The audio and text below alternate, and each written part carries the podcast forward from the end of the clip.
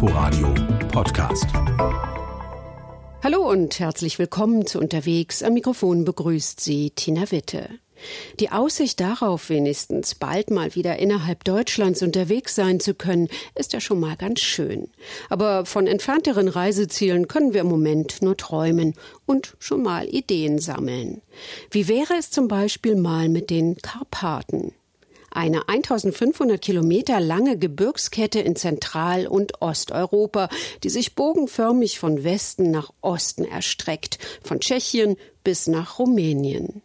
Bernd Großheim war im ukrainischen Teil der Karpaten unterwegs, die touristisch längst nicht so erschlossen sind wie die Gebirge in West- oder Mitteleuropa.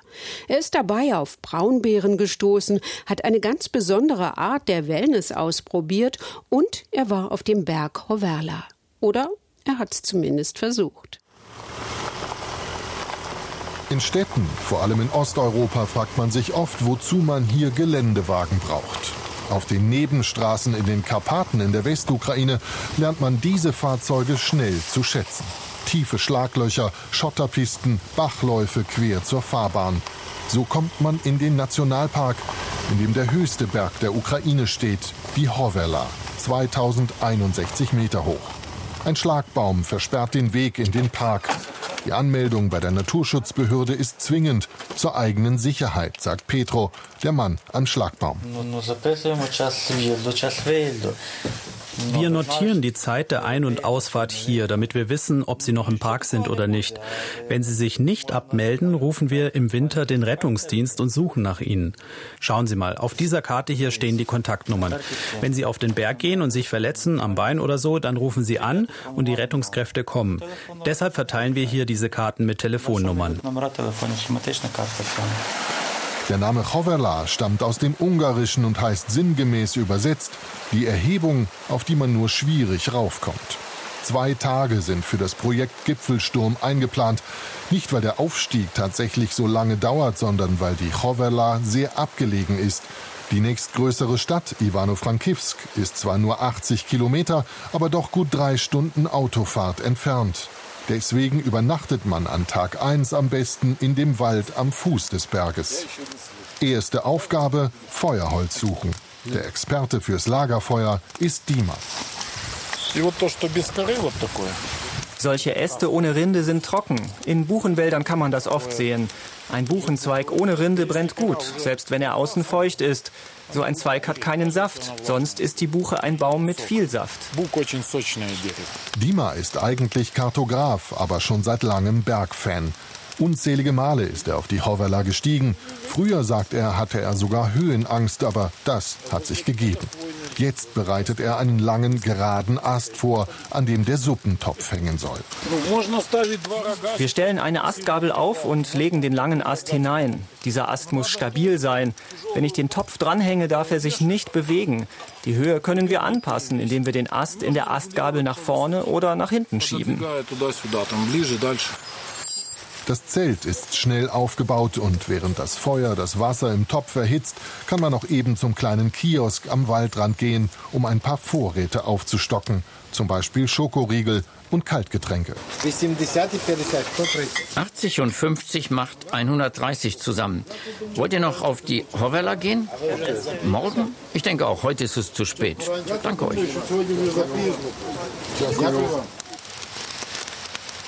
Die auf dem Feuer selbstgemachte Suppe schmeckt hervorragend. Die Dunkelheit legt sich auf den Wald am Fuß der Hovela.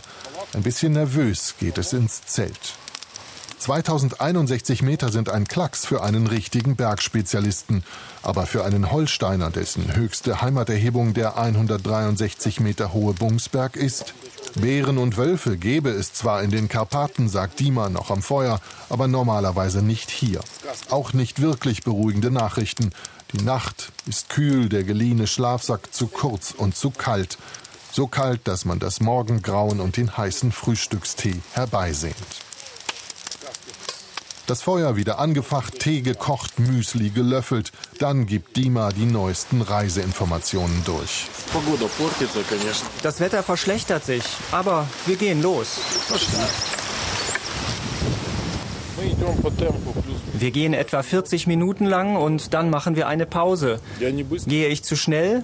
Geht nicht auf den Zehenspitzen. Wir sind hier in den Bergen. Kurz bevor der Wald sich lichtet, hört man Glocken von Kühen.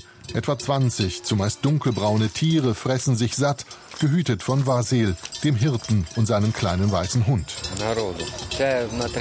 Die Leute geben mir ihre Kühe mit auf den Berg. Drei Monate bin ich hier oben. Im September gehe ich dann wieder runter. In dieser Zeit lebt Vasil in einer kleinen Holzhütte und macht Käse. Der kleine Hund heißt Kumpel und ist noch sehr verspielt. Er hilft mir. Der Hund, er ist zwar noch klein, aber er kann schon helfen. Wenn die Kühe zu weit weglaufen, dann treibt er sie zurück. Im Winter arbeitet Vasil im Wald oder im Sägewerk. Im nächsten Frühjahr geht es wieder rauf auf den Berg. Unser Weg nach oben wird sofort fortgesetzt. Doch Dima scheint sehr skeptisch zu sein. Immer wieder schaut er zum wolkenverhangenen Gipfel hinauf. Da oben wird es regnen und windig sein. Ich sage es mal so. Es gibt keine Gipfelgarantie. Es kann sein, dass wir auf halbem Weg umkehren müssen. Ihr seht ja selbst, das Wetter ändert sich ständig. Erst scheint die Sonne, dann ist alles bedeckt. Ich bin mal im März mit einer Gruppe Rugby-Spieler hochgegangen. Deren Motto war ungefähr tump und tapfer. Die sind im Winter mit leichten Turnschuhen da hoch. Wirklich bekloppt. An so etwas sollte man sich kein Beispiel nehmen. Immer wieder verschwindet der Berggipfel in den Wolken. Beim nächsten Stopp, etwa 300 Höhenmeter unter dem Gipfel der Hovela, soll die Entscheidung fallen, ob es weitergeht oder nicht. Im Windschatten eines großen Felsens setzen wir uns auf unsere Rucksäcke und verschnaufen. 1770 Höhenmeter. Ich denke aber, wir müssen zurückgehen. Die Wolken sinken. Wir werden bald keine Sicht mehr haben. Die Temperatur ist schon gefallen. Es ist nicht nur das Problem, dass man nichts mehr sehen kann, wenn die Wolken so tief hängen. Man hört auch schlechter, sagt Dima und schwört die Gruppe ein, ganz dicht zusammenzubleiben für den Fall der Fälle. Aber von nun an geht's bergab. Das Umkehren ist die vernünftigste Entscheidung, trotz guter Ausrüstung. Mit dem Wetter ist einfach nicht zu spaßen. Auf dem Weg hinunter trifft man abenteuerliche Wanderer mit Flipflops an den Füßen und mit kleinen Kindern im Arm. Ist der Wind auf dem Gipfel da oben stark? Ja, stark. Über die Steine geht es immer weiter hinunter, hinein in den Wald. Hier muss man aufpassen, dass man nicht über die Baumwurzeln stolpert, die überall aus dem Boden herausragen. Im Wald wird es schon wieder flacher. Unten am Fluss wartet das Zelt darauf, zusammengepackt zu werden. Es beginnt zu regnen, fast so, als wenn das Wetter nun auch noch will, dass man schnell von hier verschwindet. Ein bisschen Enttäuschung schwingt mit beim Einpacken am Fuß der Hoverla, aber Dima fasst das Unternehmen noch einmal zusammen. Niemand habe gesagt, dass das hier leicht wird. Und das Umdrehen kurz vor dem Ziel ist kein Scheitern, sondern ein Ansporn, es noch einmal zu versuchen, hier in den ukrainischen Karpaten auf den Gipfel der Hovela zu kommen. Die Erhebung, auf die man nur schwierig raufkommt.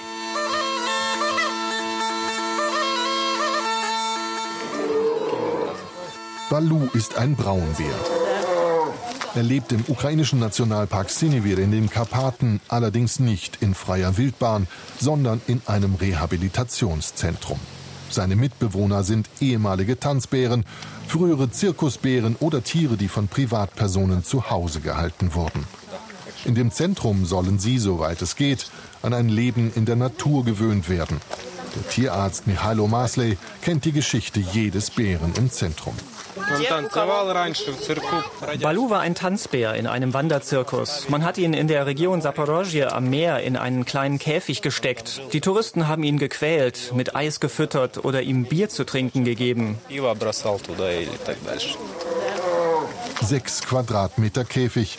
Eine typische Leidensgeschichte für einen Braunbären in der Ukraine, sagt Michailos Chef Jaroslav Buziak. Oft geben Bürger dem Umweltministerium einen Hinweis, dass Bären unter schlimmen Bedingungen zum Beispiel als Attraktion in Restaurants gehalten werden. Das Ministerium hat verstanden, dass solche Tiere gerettet werden müssen. Und dann kam die Idee, im Nationalpark Sinevir ein Reha-Zentrum einzurichten, weil es hier auch freilebende Bären gibt und die natürlichen Bedingungen gut waren. Balu lebt nun in der Eingewöhnungsstation von Sinevir. Die Eingewöhnung gilt dann als erfolgreich, wenn man mehrere Bären zusammen in ein Gehege lassen kann. Das erste ist noch relativ klein. Ziel ist es aber, die Bären in das zwölf Hektar große Gehege zu lassen, wo sie sich ihren Platz suchen können. Natalia Gromova ist begeistert von dem Bärenpark. Die Ethnologin kommt aus Kiew und ist mit einer Jugendgruppe in den Karpaten. Wir wollen den Kindern beibringen, dass wir die Natur bewahren, lieben und pfleglich behandeln müssen. Der Park macht einen super Eindruck. Die Tiere bekommen hier die Chance, gesund zu werden und ein normales Leben zu führen. Deshalb ist das hier für mich ein wunderbarer Ort. Die Bären auf dem 12 Hektar Gelände werden einmal am Tag gefüttert. Den Rest des Tages verbringen sie auf Streifzügen durch den Wald, haben mehrere Seen, in denen sie baden können, bauen sich Höhlen. Jaroslav Buziak, der Chef des Reha-Zentrums, ist stolz auf die Erfolge seit 2011. Sieben Braunbären gehen in den Winterschlaf. Das ist ein gutes Ergebnis für unseren Park. Uns wundert das, denn diese Bären haben früher nie Winterschlaf gehalten. Und jetzt machen das immer mehr. Das ist ein gutes Zeichen. So sehr sich die Mitarbeiter des Reha-Zentrums im Nationalpark Sinevir engagieren, oft scheitern die Ideen am nötigen Geld. Und doch, Buziak und seine Mitarbeiter haben noch viel vor. Vor allem wollen sie, dass den Menschen bewusst wird, dass immer noch viele Bären in der Ukraine gequält werden. Im Reha-Zentrum von Sinevir ist Platz für 24 Bären, 19 sind schon da. Nach Schätzungen leben in der Ukraine aber immer noch 150 Bären in Käfigen. Pilipetz, ein Dorf mitten in den Karpaten in der Westukraine. Nicht weit entfernt tost ein Wasserfall. Der wilde Gebirgsfluss bahnt sich seinen Weg durch den Ort. Direkt am Wasserlauf hat Serchi seine karpatische Wellness-Oase gegründet. Der Chan, der Topf, sieht aus wie eine überdimensionale Bratpfanne ohne Stiel, etwa 2,50 Meter im Durchmesser. Es steht in einem Holzgebäude, das nach oben hin offen ist. Mit mehreren Leuten kann man hier das karpatische Bad genießen. Serchi ist der Meister der Töpfe. Er kümmert sich um das Wohl der Gäste. Morgens, wenn der Topf kalt ist, dann brauche ich so zwei, zweieinhalb Stunden, um das Wasser aufzuheizen. Zwischen den Gästen eine Stunde. Ich schütte das alte Wasser aus, gieße neues Wasser rein und dann brauche ich eine Stunde zum Aufheizen. Der Chan bleibt heiß, weil er aus Gusseisen ist und die Wärme lange hält. Und deshalb wird auch das Wasser dann schnell heiß. Der Topf ist unten mit Steinen ausgelegt, damit es nicht zu heiß wird. Natürlich gibt es dazu Tee. Ihr setzt euch rein und müsst schnell eintauchen, weil das Wasser auf der Oberfläche heißer ist. Unten ist es etwas kühler. Ihr steigt rein, bleibt so 15 bis 20 Minuten im Topf. Naja, solange ihr könnt. Und danach springt man schnell in den Fluss. Wenn du im Chan schwitzt, dann spürst du den Regen nicht. Und im Winter ist es klasse, wenn man im Topf sitzt und es schneit, besonders abends. Maria kommt aus Kiew und hat sich zum ersten Mal hier in den westukrainischen Karpaten in einen Topf gesetzt. Unfreiwillig erinnert das ein bisschen an eine Kannibalenmahlzeit.